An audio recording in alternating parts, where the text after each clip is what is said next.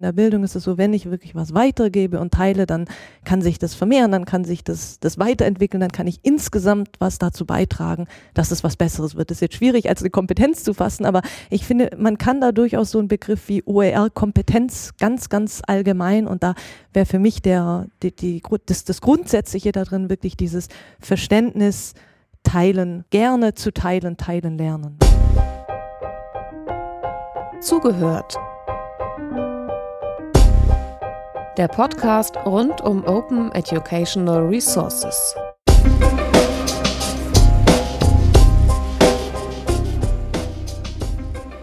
Herzlich willkommen in dieser Episode von Zugehört, in der wir über Qualifizierungsmodelle für OER sprechen wollen.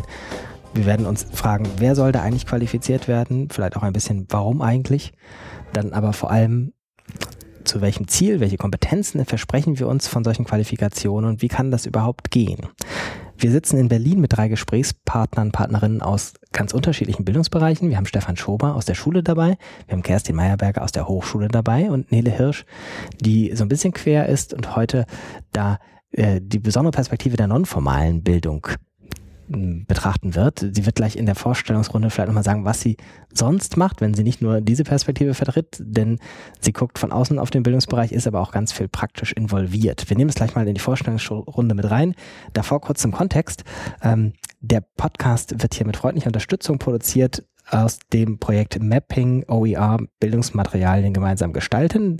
Das Projekt wird durchgeführt von Wikimedia Deutschland und gefördert vom Bundesministerium für Bildung und Forschung jetzt die versprochene Vorstellungsrunde. Nele, ich habe es schon jetzt ein bisschen angeteasert. Magst du drei Sätze zur Person und zu dem, was du machst, sagen? Ja, sehr gerne. Also du hattest ja ein bisschen schon angedeutet, um wen es sich bei mir handelt. Ich bin Nele Hirsch, ich bin aktiv im E-Bildungslabor. Das ist eine Initiative, die sich darum kümmert, digitales Lehren und Lernen in einer sinnvollen Art und Weise zu gestalten. Für mich gehört da heute ganz zentral dazu, eben auch offene Bildungsformate, offene Bildungspraxis voranzubringen. Und ich sehe mich insbesondere als Beraterin und Unterstützerin für Nichtregierungsorganisationen. Gehen wir reihum. Neben ihr sitzt Kerstin Meyerberger, Professor Dr. Kerstin Meyerberger, muss man sagen. Kerstin, was machst du, wenn du nicht podcastest? Ja, wenn ich nicht podcaste, dann bin ich derzeit Professorin an der Universität Hamburg am Hamburger Zentrum für universitäres Lehren und Lernen und dort mit dem Schwerpunkt Mediendidaktik vertreten und komme ursprünglich, wenn man das so sagen kann, aus der Erziehungswissenschaft, genauer aus der Medienpädagogik, habe also auch den Hintergrund Medienbildung, Medienkompetenzförderung.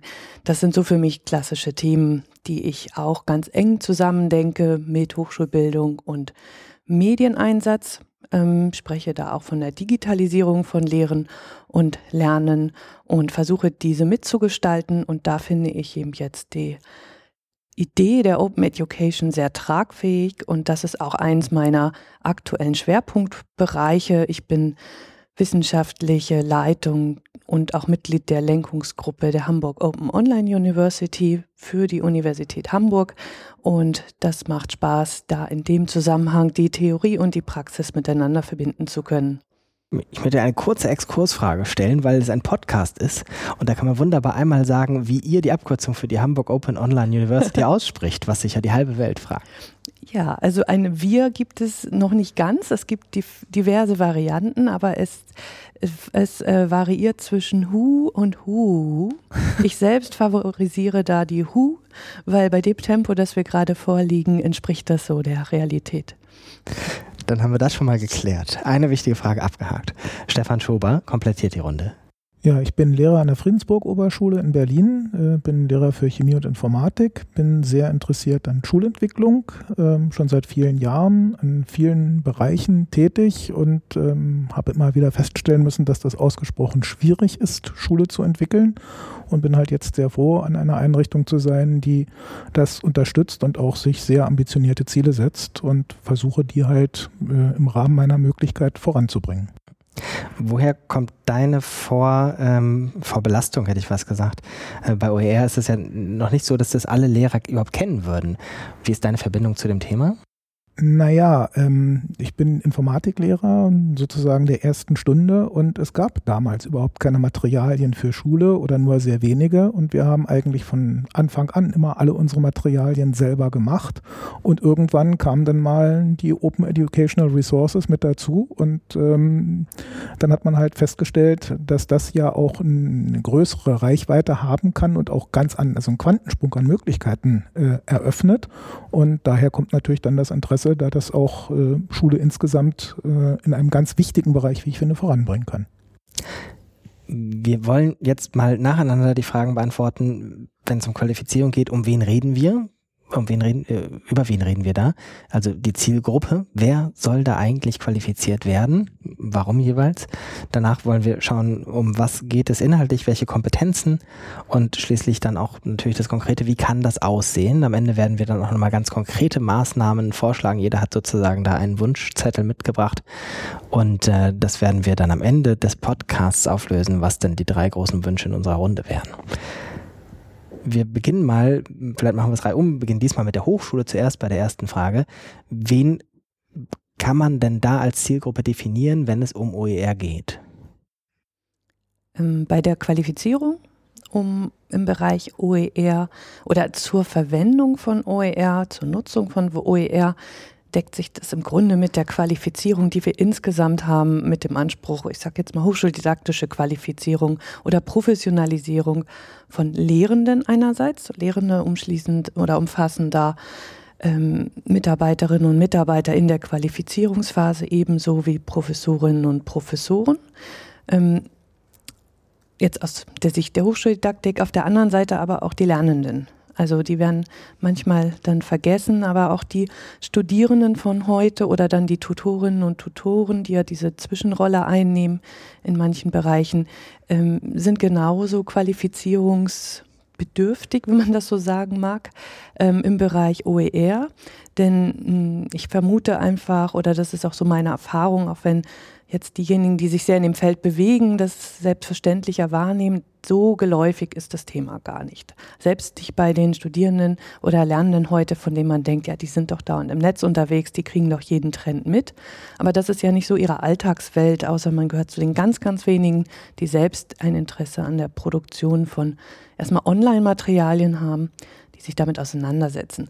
Ähm, die Zielgruppe braucht besondere Angebote jeweils für sich. Ähm, soll ich die dann schon mal ausführen? Gucken wir gleich nochmal auf das, was genau. genauer es sein soll. Würdest du das irgendwie nochmal differenzieren nach, äh, weiß ich nicht, lehrenden Gruppen? Ja, ich würde das schon differenzieren. Also ähm, da auch äh, vor dem Hintergrund der Erfahrung, die wir in der Qualifizierung gemacht haben mit, ich sage jetzt einfach mal, mediendidaktischen und hochschuldidaktischen Themen jeweils für sich, also praktisch E-Learning-Qualifizierung oder allgemein hochschuldidaktische Methoden, das wurde ja eine Zeit lang eher getrennt. Da würde ich sagen, es hat sich bewährt, durchaus die Professuren nochmal als Statusgruppe für sich zu sehen.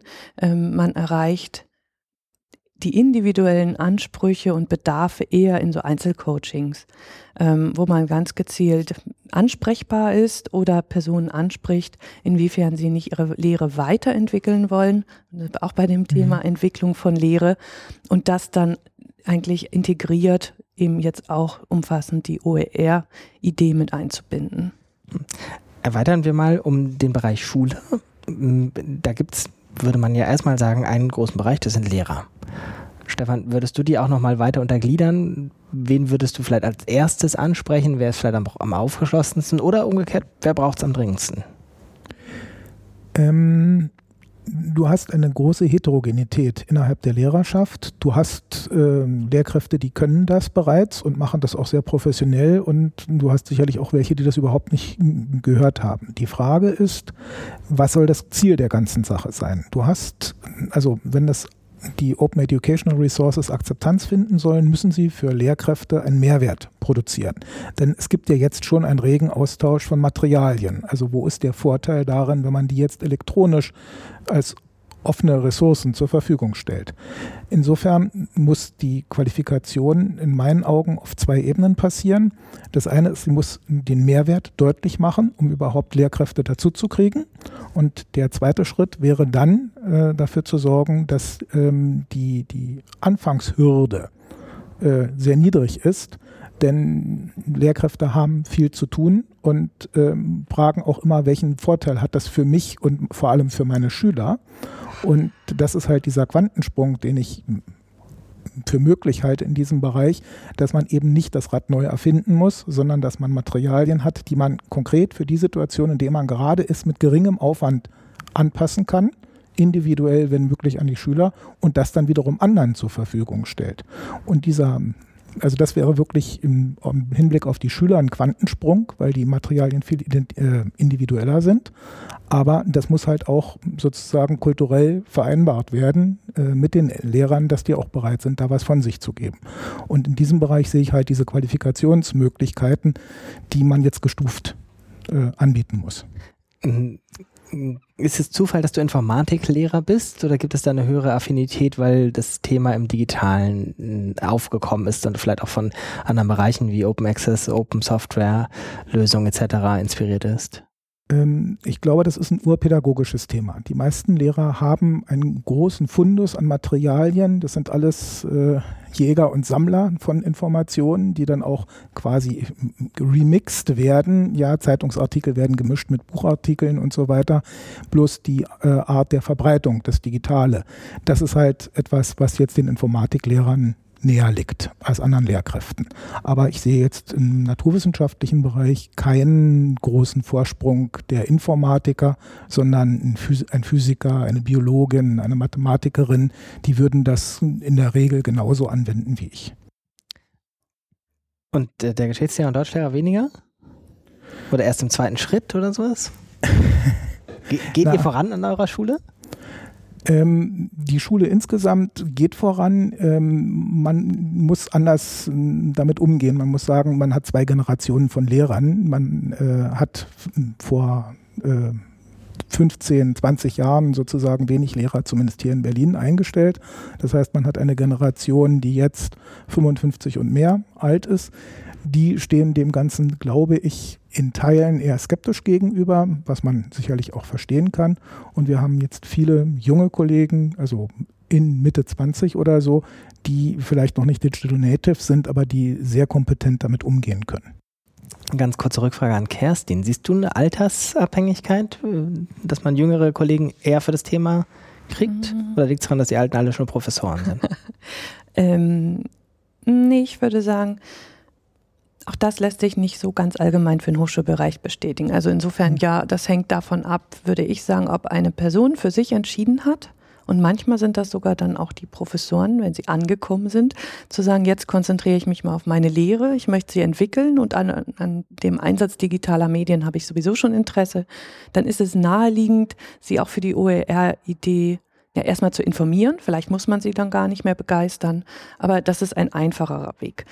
Ähm, ich kann für den Hochschulbereich sagen, dass allerdings auf die junge Generation jetzt durchaus ein gewisser Druck lastet, sich zu qualifizieren, weil immer noch zumindest die Idee besteht, dass in Berufungsverfahren der Nachweis von Qualifizierung, von Weiterbildung für Lehre ein, ja, einfach einerseits gefordert ist, aber auch eben ein Vorteil darstellt.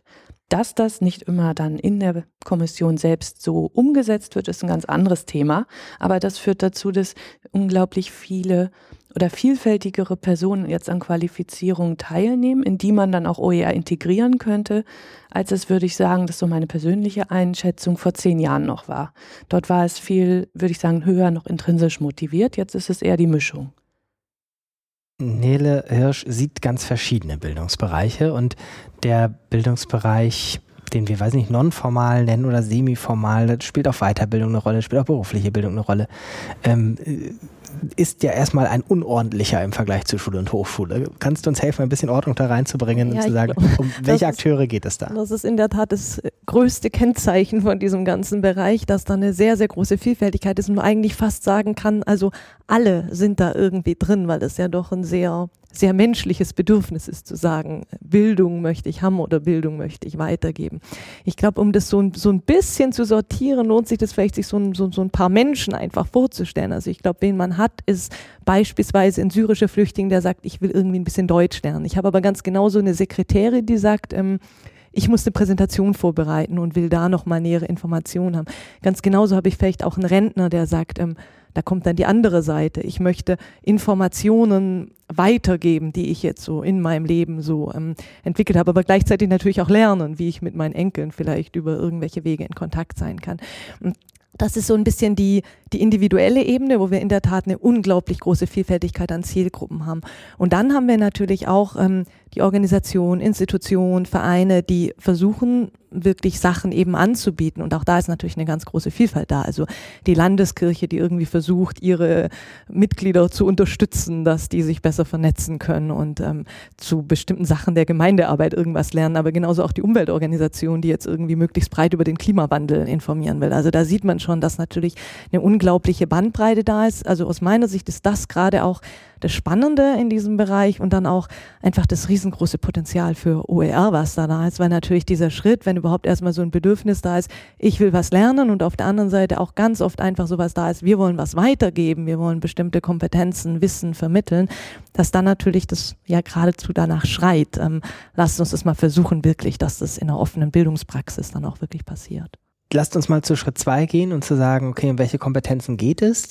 Und da würde ich gerne jetzt nicht ganz so nach der Reihe, sondern tatsächlich so, wir, wir sammeln mal gemeinsam, fangen vielleicht in dem Fall mal mit Stefan an, nachdem eben Kerstin angefangen hat, ähm, auf dem Wunschzettel für OER-Qualifikation. Nicht der Masterplan, sondern wir füllen den jetzt mal Schritt für Schritt. Was wäre das Erste, was du draufschreiben würdest? Welche Kompetenzen hättest du gerne nach der OER-Qualifikation? Eine wesentliche Kompetenz ist die Analyse der Zielgruppe und der Wünsche der Zielgruppe. Ähm, da muss man wirklich den Blick sozusagen auf den Einzelnen oder auf kleine Gruppen haben. Ähm, das andere ist halt jetzt ganz banal eine technische Qualifikation. Ähm, wie hat man einen optimalen Workflow, um jetzt Materialien in kurzer Zeit zu finden, äh, zu sichten, äh, gegebenenfalls zu modifizieren und dann auch wieder der Community zur Verfügung zu stellen.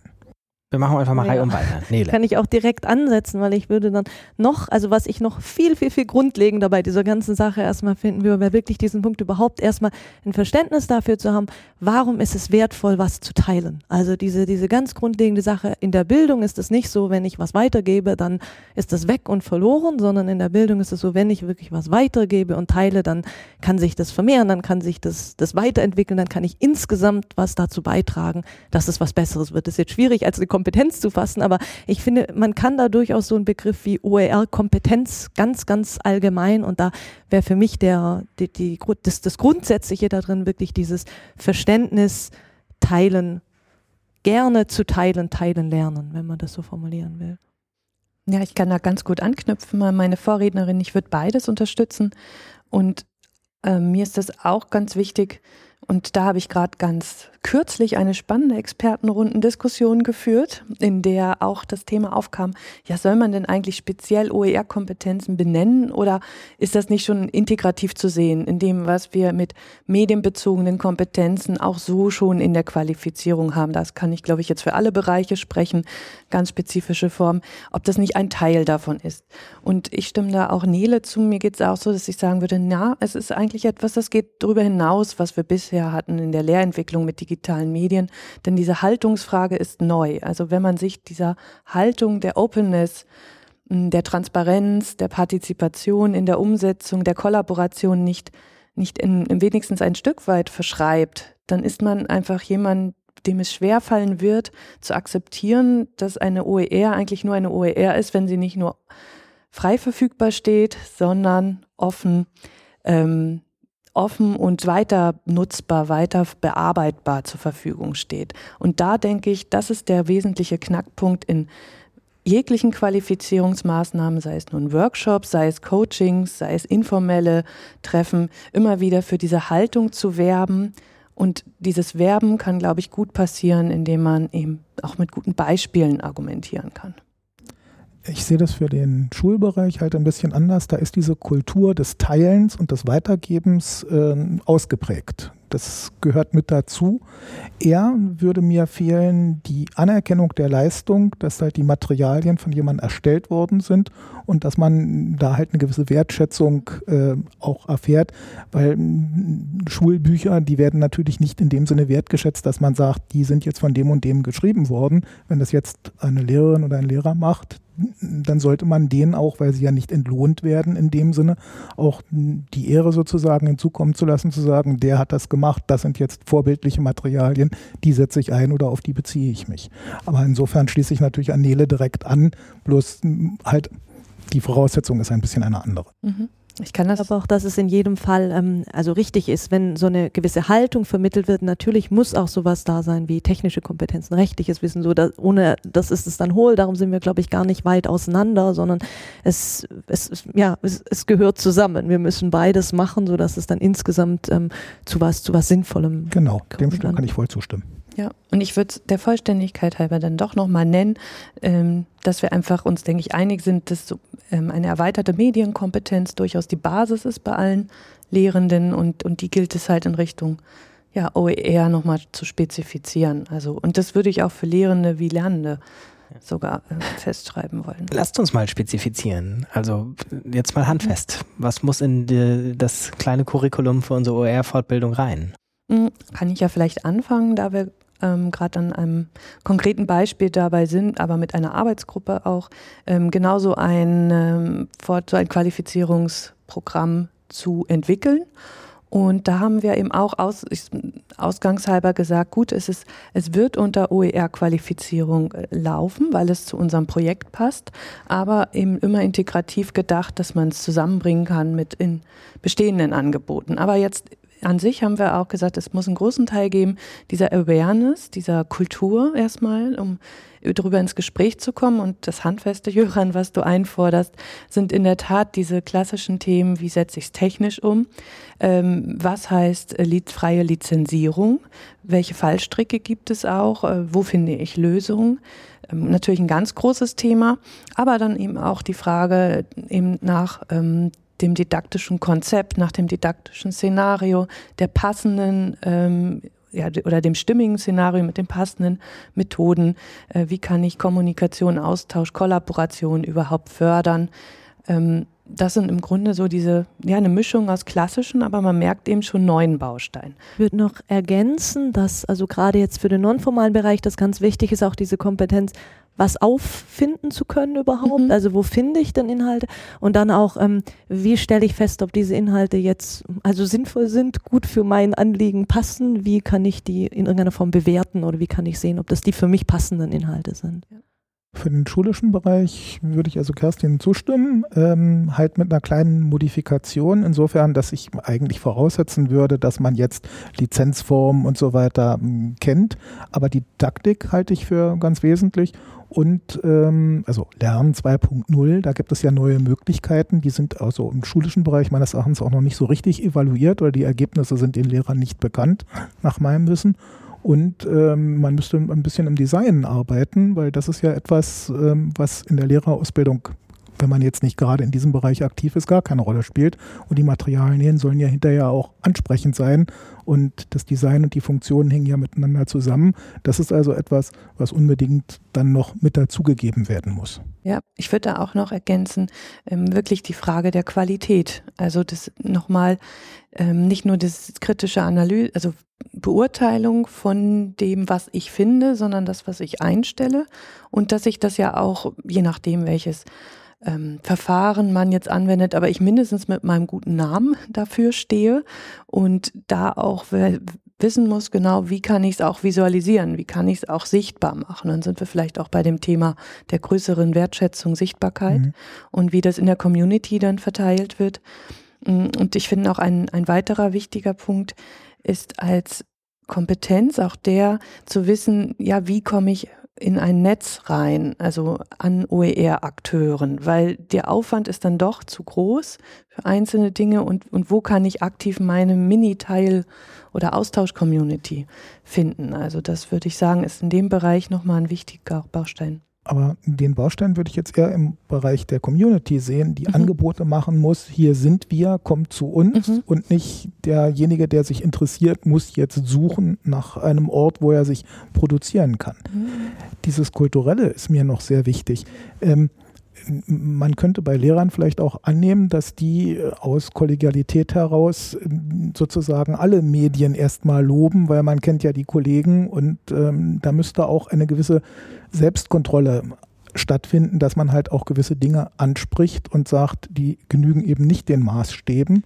Und das ist etwas Neues, was in dieser Form, glaube ich, noch nicht vorhanden ist, dass man halt das Professionelle von dem Kollegialen trennen kann und ähm, damit auch umgehen kann. Also man ist dann in einer neuen Rolle und diese neue Rolle muss vermittelt werden, mit den passenden ähm, Kompetenzen miteinander umzugehen.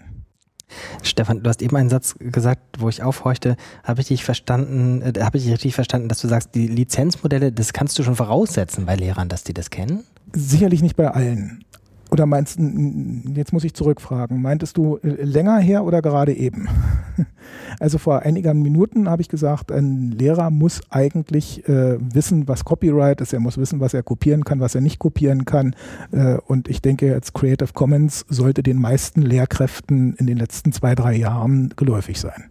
Also meine Erfahrung, aber das Kopf, weiß ich natürlich nicht. Podcast, kann ich mal sagen. Also ich weiß natürlich nicht, wie genau die Situation bei Lehrerinnen und Lehrern, also dazu habe ich einfach zu wenig ähm, direkte Berührungspunkte. Ich kann nur jetzt für den, für den Bereich von der nonformalen Bildung und auch wenn ich da auf Lehrende dort sozusagen treffe, die jetzt nicht direkt an der Schule sind, da ist es häufig noch also noch ein ganz freies Feld. Da hat man vielleicht mal so gehört, naja, es, es gibt da irgendwie sowas. Aber wenn wir jetzt mal so sehr ehrlich sind, ist es ja auch nicht so einfach und selbsterklärend. Also schon, wenn man, wenn wir selber sagen, wir machen jetzt da hier mal ähm, eine Präsentation und holen uns da ein Bild von Wikimedia Commons, ähm, wenn wir da selber davor stehen, okay, das muss dann jetzt dann auch mit der richtigen Lizenz, das ist ja auch nicht so einfach, dass man sagt, okay, hier schreibe ich das mal schnell hin, sondern ist ja schon viel, was man hinschreiben muss, muss man erstmal verstehen. Also äh, das, das ist ja nicht so selbsterklärend, dieser ganze Bereich. Und dass da Leute wirklich durchdenken, also ich glaube, es ist mittlerweile ein großes Bewusstsein da, so irgendwie muss man da drauf aufpassen, aber wie genau ich das mache und was es da für Möglichkeiten gibt und wie ich dann lizenziere und wie das ganz praktisch aussieht, da habe ich schon die Erfahrung gemacht, dass da noch also sehr viel Qualifizierungsbedarf besteht. Sicherlich, aber sozusagen das Problembewusstsein ist vorhanden und man hat jetzt an der Schule in der Regel eine Lehrkraft, die sich damit auskennt, die vernetzt ist und dann kann man sich lokal dieses, diese Informationen in der großen Pause einfach holen. Das ist also in meinen Augen einfach vorhanden und ein Problembewusstsein ist da. Wie groß jetzt die Akzeptanz für dieses Problembewusstsein in der Realität ist, darüber kann man diskutieren. Aber prinzipiell mhm. vorhanden ist es. Ich würde da gerne anknüpfen, weil genau den Punkt sehe ich jetzt in ähnlicher Weise für die Hochschule, ähm, dass wir im Grunde die Frage der Recht oder diese Rechtsfragen, Verwendung von anderen Quellen im digitalen Bereich schon seit Jahren haben, aber jetzt uns nicht mehr verstecken können. Also das ist, glaube ich, das Entscheidende. Und das haben auch alle verstanden. Die Sensibilität war schon immer da, aber es gab ja immer dieses, naja, wenn es im Online-Kurs ist mit Passwort, dann kann man vielleicht auch mal mehr als 20 Seiten eines Aufsatzes reinstellen. Aber da sind wir ja heute dran vorbei, weil ähm, gerade diese Debatte um Creative Commons eben dazu beiträgt, sich mehr Gedanken machen zu müssen. Und ich nehme jetzt auch ganz stark wahr, dass das Bewusstsein so stark geworden ist, dass es fast umschlägt in in die Befürchtung, dann lieber gar nicht zu veröffentlichen, weil man ja verklagbar sein könnte. Das habe ich bei Studierenden erlebt, die Befürchtung hatten, einen eigenen Blog in der Lehre äh, zu verwenden und irgendein Bild, weil sie sich so unsicher waren und bei Lehrenden noch mehr, wenn sie quasi ihr ewig gesammeltes Material nicht mehr überall zurückverfolgen können.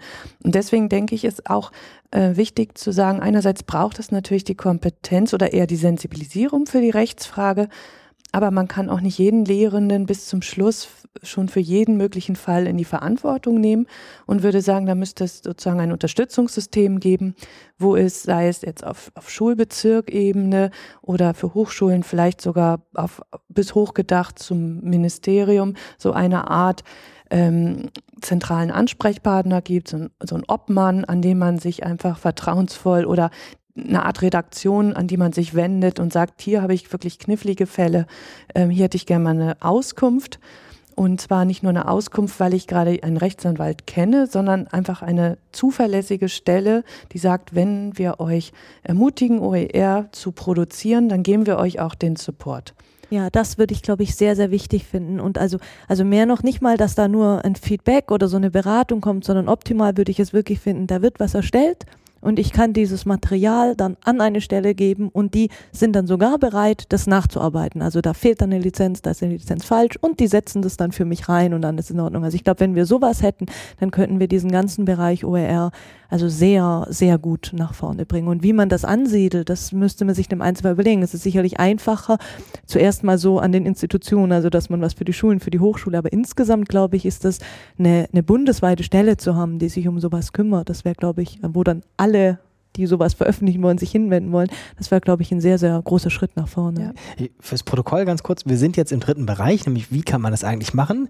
Nur, dass wir den Bereich davor nicht zu früh verlassen haben. Gibt es noch irgendwas auf euren Wunschzetteln, was dazugehört zu den OER-Kompetenzen? Ja, und zwar, da kommt dann so ein bisschen die Medienpädagogin durch. Ich finde es ganz wichtig, ähm, auch wenn es natürlich gerade so im Schulbereich sehr oft vom Material aus einfacher ist, diesen Zugang zu finden, immer auf die andere Seite zu schauen, was heißt das eigentlich?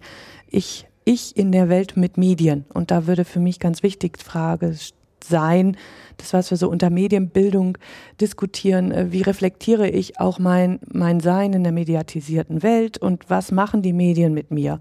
Und ich finde als Lehrende, wenn ich ja Dinge von mir ins Netz zur Verfügung stelle und ich meine zum Beispiel eine Videoaufzeichnung ist ja auch nochmal was Persönlicheres als nur das Skript aufbereitet, sich auch immer mit mit den Folgen auseinanderzusetzen, dass das wirklich dann im Grunde unendlich lang im Netz stehen wird. Was heißt das auch ähm, und welche Konsequenzen kann das haben? Und das ist für mich gerade eine Facette von Medienbildung in der heutigen Gesellschaft. Und das finde ich ist ein Bereich, der bisher zu kurz kam in auch jetzt für meinen Bereich hochschuldidaktischen Fortbildungsangeboten. Und deswegen finde ich es ganz wichtig, da alles sehr integriert und vernetzt anzubieten und nicht anzufangen über Modularisierung, auch so eine Art Checklistenmentalität zu haben, ah, ich habe den Baustein OER gemacht, dann kann ich jetzt Open Education, sondern das auch bewusst immer zu verzahnen.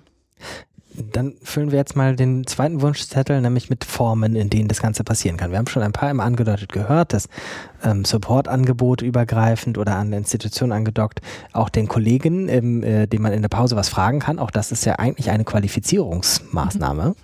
Mhm. Was gibt es noch, was wir auf dem Wunschzettel da schreiben würden oder was ihr für eure Institution, für eure Bereiche sagen würdet? Das sind sinnvolle Maßnahmen für mehr OER-Kompetenz. Na, für den schulischen Bereich sehe ich, ähm, also die Schule folgt den Universitäten in der Entwicklung immer mit ein paar Jahren hinterher. Wir werden also die Situation bekommen, dass die Materialien, die wir bisher haben, die in der Vergangenheit entstanden sind und die vom Copyright vielleicht nicht immer so ganz klar sind, zunehmend nicht mehr einsetzen können, weil die Digitalisierung halt äh, sie in die Öffentlichkeit zerrt.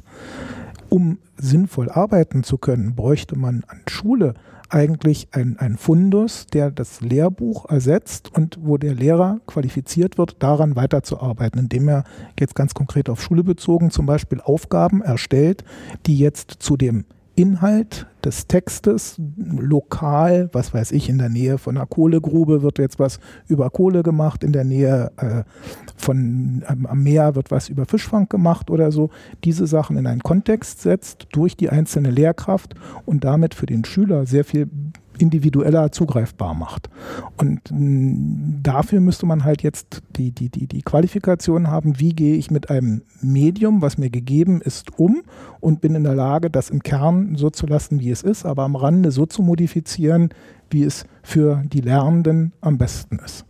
Also ich hätte zwei Ansätze. Der eine Ansatz ist, wo ohnehin schon Materialien erstellt werden, also beispielsweise von öffentlichen Stellen oder ähnliches, da würde ich es ganz wichtig finden, dass einfach ganz grundlegende Qualifizierungen stattfinden, so dass, wenn das öffentlich finanziert wird, dann finden wir es auch als gesellschaftlichen Anspruch richtig, dass das dann auch für alle veröffentlicht wird. Deshalb müssen diejenigen, die das erstellen, dann auch darüber Bescheid wissen, wie funktioniert so eine offene Lizenz, wie kriege ich das hin, wie schaffe ich das, dass ich das wirklich als OER der Gesellschaft zur Verfügung stelle.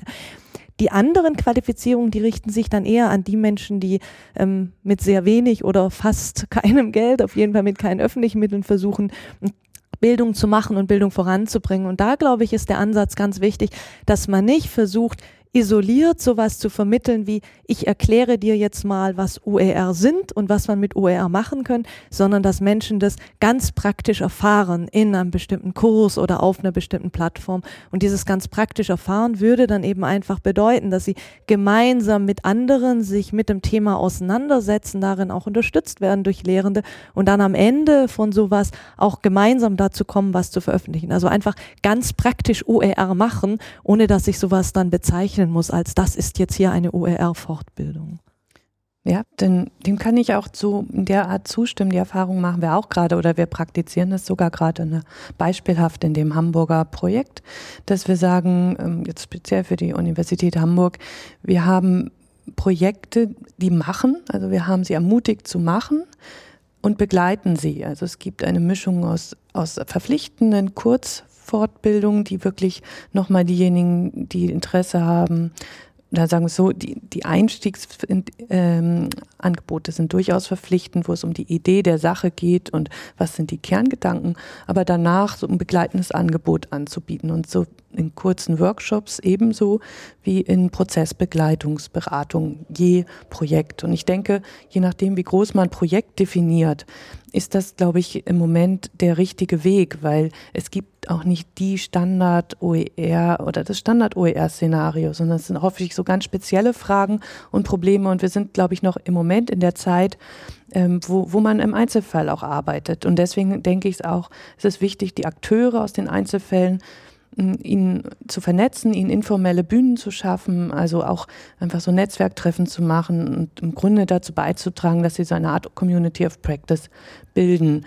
Und die systematische Integration von Fortbildungsveranstaltungen, ich denke, das ist dann der nächste Schritt, so dass sie auch ähm, oder Fortbildungselementen, also das soll jetzt nicht das vorherige Gesagte widersprechen, ähm, das ist auf jeden Fall der nächste Schritt, weil dann auch mehr Interesse an dem Thema sein wird. Ich würde halt ähm, ergänzen oder spiegeln, wir brauchen eine Community of Users. Denn ähm, der Anspruch dieser Open Educational Resources soll ja halt auch sein, dass sie veränderbar sind. Das heißt, die Benutzer müssen jetzt verstehen, was möglich ist in diesem Bereich, was man fordern mhm. kann und was eben nicht zu fordern ist und auch die Bereitschaft mitbringen, wertschätzend mit dem Material umzugehen. Auf der anderen Seite aber auch eine ehrliche, hilfreiche Rückkopplung, ein Feedback zu geben, was zu ändern ist oder es vielleicht auch selber zu ändern. Denn nur dann kriegen wir eine, eine langfristige eine Nachhaltigkeit von diesen Medien, von dieser neuen Mediengeneration, sage ich jetzt mal machen wir zum Abschluss nochmal eine ganz konkrete Runde. Also nehmen wir an, wir haben hier die ähm, freundliche OER-Stiftung, die zuhört und ihr habt auch vielleicht nur kurz Zeit, sagen wir mal, noch jeweils eine Minute, eine konkrete Maßnahme zu verlangen. Ähm, es kann was ganz Großes sein, es kann auch was ganz Konkretes sein. Ähm, der eine Wunsch für die OER-Förderung, welchen hättet ihr, Stefan? Also ich würde mir gerne einen Preis wünschen, so eine Art ähm, deutschlandweiten oder vielleicht sogar äh, im ganzen deutschsprachigen Raum einen Preis, der ausgelobt wird für die zehn besten äh, Open Educational Resources. Und ähm, dafür gibt es ein Coaching und dafür gibt es ähm, ein, ein, ein Best-Practice-Beispiel, was man hat, vielleicht auch noch Standards, die vorgegeben werden. Das führt einerseits dazu, dass viele Materialien entstehen, andererseits führt das zu einer Vernetzung. Ähm, man erzeugt eine Öffentlichkeit in der Wahrnehmung ja, und äh, diejenigen, die dann da vorangegangen sind und etwas erstellt haben, erfahren halt auch um, ähm, diese bekannte Wertschätzung, dass sie halt sagen können, ich habe diesen Preis gewonnen. Und dafür müsste man halt gar nicht so viel, aber eben doch nicht ganz wenig Geld in die Hand nehmen. Mhm auf dem Wunschzettel von Nele Hirsch steht? Ich hätte zwei Wünsche. also wenn es schon so eine Stelle gäbe, das wäre ja großartig, dann würde ich mir in der Tat sehr wünschen, dass die dann diese konkrete Unterstützung leistet, die wir vorher skizziert haben. Also wenn da einfach eine Frage ist oder wenn da eine konkrete Nachbearbeitung nötig ist bei dem Material, dass das dann durch diese Stelle einfach mit unterstützt oder getan wird. Und das andere wäre einfach das, was ich vorhin skizziert habe, also diese Möglichkeit, Kurse anzubieten oder auch Plattformen online zu stellen, wo genau das passieren kann, gemeinsam zu lernen und dann offene Bildungsmaterialien gemeinsam zu gestalten, dass dafür einfach Mittel da sind, sodass man für verschiedene Zielgruppen, für verschiedene Anlässe solche Kurse und Plattformen anbieten kann.